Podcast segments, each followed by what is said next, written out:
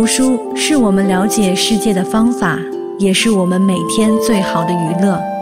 每读一本书，都是一次修行。静听书屋，陪你在每一段向往阅读的路上。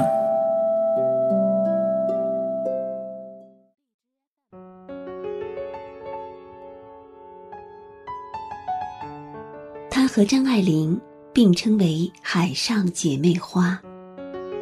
她用不幸的婚姻成就了经典之作《结婚十年》。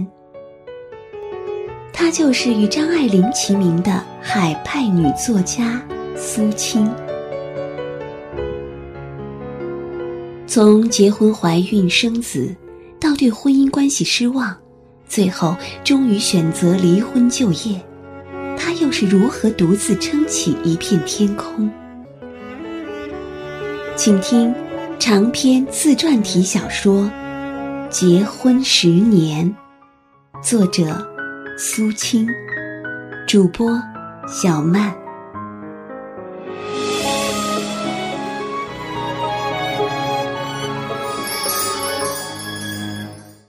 嘿，你好，欢迎来到静听书屋，我是主播小曼。今天继续和我聆听分享苏青的长篇小说《结婚十年》。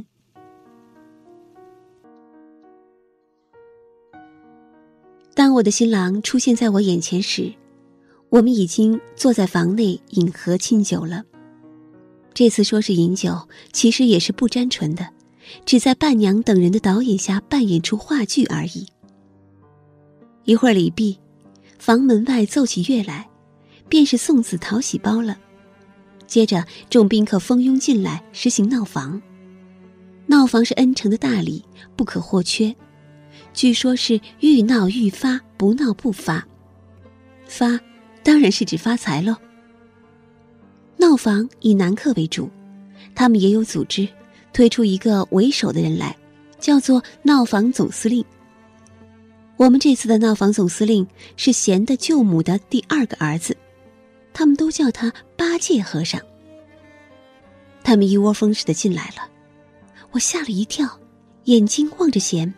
心想，他们不知将怎样为难我们呢？不料他倒若无其事的笑了笑，独自倚着窗口站定了看，由着这批醉醺醺的野男人们把我团团围定，一个个抢着提出无理的要求。我们要新娘唱一支外国歌，我们要新娘跳一支舞，你不答应，便要你跑过去同新郎亲一个嘴儿。喂，新娘子！我问你，今天吃几碗饭？我问你，几时生小孩子？先养弟弟还是先养妹妹？我茫然的站在中央，心里又急又恼，只凭着伴娘们在同他们交涉讲经头，自己不知如何是好。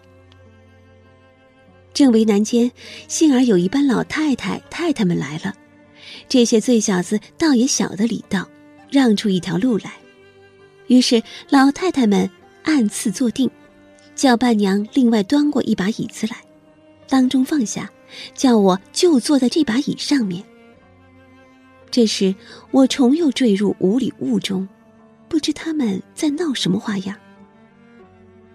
我坐定后，他们中有一位银白头发、瘪了嘴的老太太，便来发号施令，命人拿烛台来。不用烛台。老奶奶，我有电光灯。闹房总司令上来献殷勤了，不用你管。他的祖母拒绝了他，一面仍命令下人拿烛台来。一个伴娘把烛台递到他手里，他接着颤巍巍的拿到我面前来仔细照看。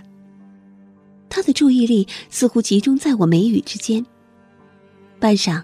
把烛台交还了伴娘，对我说道：“嗯，好孩子，你的眉毛所结的密密紧紧的，幽闭真静，的确是书香人家出来的好小姐。而且，新娘子五官也生得端正。”另一个态度大方的中年妇人也来凑趣。真是个福相。你老太太有了这么好的外孙媳妇儿，明年准抱玄外孙了。真的？老太太瘪着嘴巴笑了。哼哼哼哼哼。但愿你们小两口子和和气气，应了姑婆金口，明年给你公婆养个胖小子吧。一定的，一定的。醉汉们抢着替我答了。老太太们谈了会儿闲话，便自一个个退出去了。最后，贤的外婆也站了起来，一面预备走，一面吩咐他孙儿道：“阿唐啊。”别闹得太凶了，他们孩子家脸嫩，搁不住你们瞎取笑的。他们今天也累了，早些让他们安歇了吧。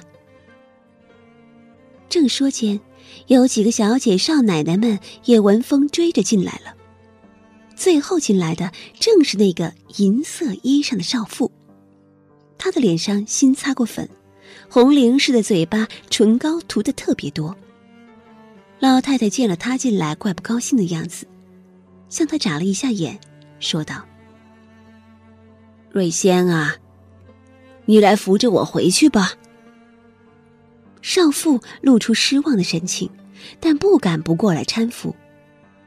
他的眼睛注视着贤，贤便上来替他求情：“老奶奶，你让大嫂子在这里玩一会儿吧，我来扶你回去。”不。老太太坚决的说：“你们新房要图吉利，他是个……”少妇的脸色倏地变了，她气愤愤的过来，使劲搀住老太太，头也不回的走出去了。我不懂究竟，只是心里纳闷。于是闹房的人又旧话重提了，他们要我同贤接吻，我当然给他们不理不睬。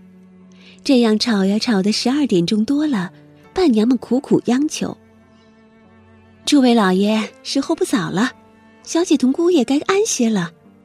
就是诸位老爷辛辛苦苦的，也请早些出去安歇了吧。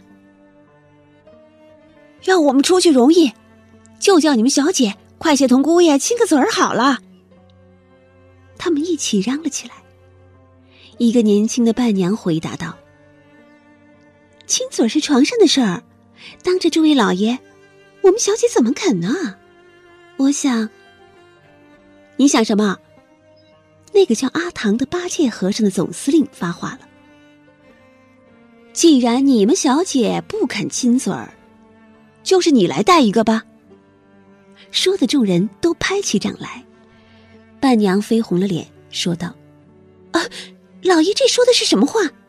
我想。”我是说，还是叫小姐同姑爷拉了手吧。他们起先不同意，后来看看已是一点一刻钟了，大家一个个打起哈欠来，便只得就此罢休，叫我同贤拉了拉手。客人散后，伴娘们替我卸了妆，把房间收拾干净了，烛台、洋灯都拿出去。只剩床边大梳妆台上的一对花烛。收拾完毕，他们都叩下头去，说几声“早生贵子”，道了晚安，便自出去向账房间领喜包去了。房中只剩下我同贤两人，颤抖着的，行将燃尽的烛光映在窗上，幽暗的而又寂静的，悄然无语。我微微觉得有些恐惧。我们两个人谁都不敢先开口。我本来是斜倚在梳妆台旁的，这时索性面对着镜，疲乏而又无聊地剔着自己的指甲。贤似乎也同此感觉，他在桌上拿了支香烟，擦根火柴把它燃着了，吸不到两口，却又把它放下。口中轻轻吹起口哨来。过了一会儿，窗外似乎有人来窥视了，悉索有声，贤便前去张望一下，把窗帘扯得更紧些，然后再到门隙处视察一番，慢慢的踱到我的身后来，梳妆台上的大镜子里映出他颀长的身子。我的高度只能及到他的胸口。他延迟了片刻，轻声而又不大自然的说道：“青梅，我们早些睡了吧。两点钟了，还说早。”我不作声，把头直低到胸前，胸口跳得厉害。他错着双手，又夺回桌旁去，见上次吸过的一根香烟尚未燃完，便重又把它夹了起来再吸，吸了两口，索性把它扔到痰盂里去了。于是接连打两个哈欠，又对我说道：“我要睡了，青梅。”你你也早些安歇了吧。顿了一顿，又说：“呃，你今天也累够了。”我在喉咙底下嗯了一声，只是不动步，他却自管自的脱了衣服睡了。我这才开始后悔起来。我想，假如他径自睡着了，不喊我，我是不是就在这儿站着过夜呢？梳妆台的镜子中映出自己疲乏的面容，两拳通红的，像是疲劳过度、虚火上升的样子。两眼呆滞而又乏神，眼圈有些黑。我知道再不上床，整夜便要患失眠了。幸而，贤又在帐里喊我了，没有掀开帐子，我不敢再错过机会，就自脱了外衣、羊毛衫裤。连袜子都穿着，也不另换睡衣。到了帐子外面，我又踌躇着站定了。疲倦使我急于上床，胆怯却又使我不敢接帐。我茫然站在床前有两三分钟之久。可是里面的弦似乎并没有注意到我，一些声息也无。我想他也许已经睡熟了吧。这样一想，我的胆量就稍微大了一些，一鼓作气的把帐子揭开。天哪，他正睁大了眼睛看着，脸朝着外边，对我点头微笑。床上只有一条棉被，是大红软缎，上面绣着百子图的。他已把身子钻进它里面了。内页的枕头也只有一只，说是什么鸳鸯枕的，真糟糕。假如我早进来，便可把这两样要紧食物抢到，如今却让他尽先占用了，叫我如何是好？同他并头睡下去呀，太不成话。就是睡在脚后，也绝不好意思。他的身子已密密紧紧的裹在被头里了，我难道上去把他掀开，自己一同钻进去吗？我后悔不来个捷足先得。如今疲倦透了，眼看着人家舒舒服服的睡着，正同饿着肚皮做盐时看人家吃大鱼大肉一般，心中恼恨非常，便把帐子摔下，转身出来，倚在梳妆台旁，忍不住独自垂泪。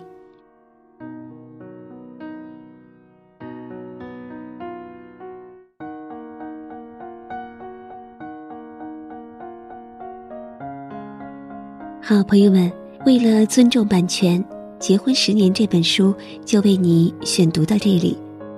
如果通过我的播读你喜欢这本书，可以买来细细的阅读和品味。《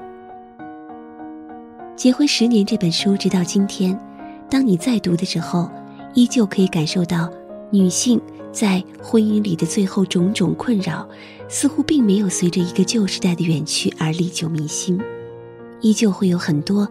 和那个时代同样的问题的困扰，我想，这也是一部经典作品经过时间的沉淀之后，依旧打动我们的原因。祝福每个人吧，让婚姻都能永远成为每个人温暖的港湾。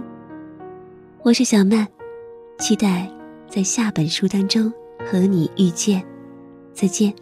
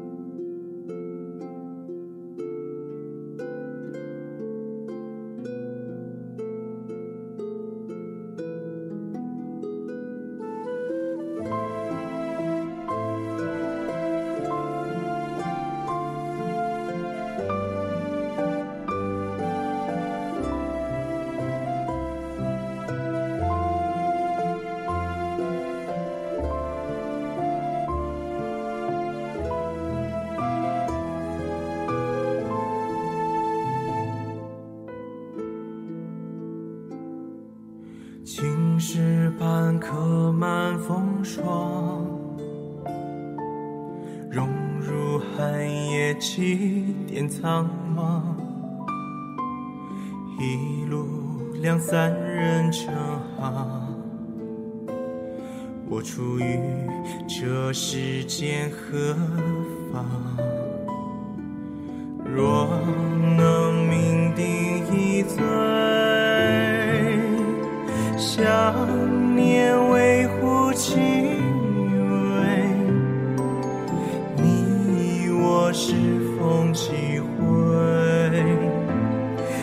是梦中的错对。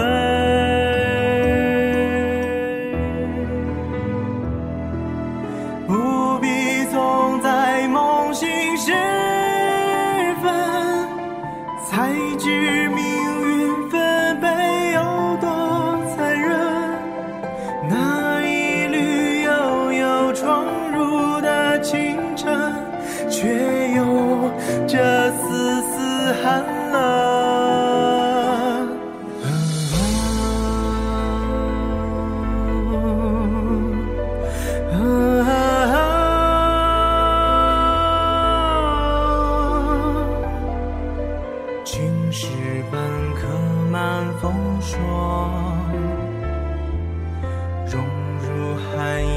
夜几点苍茫。一路两三人成行，我处于这世间何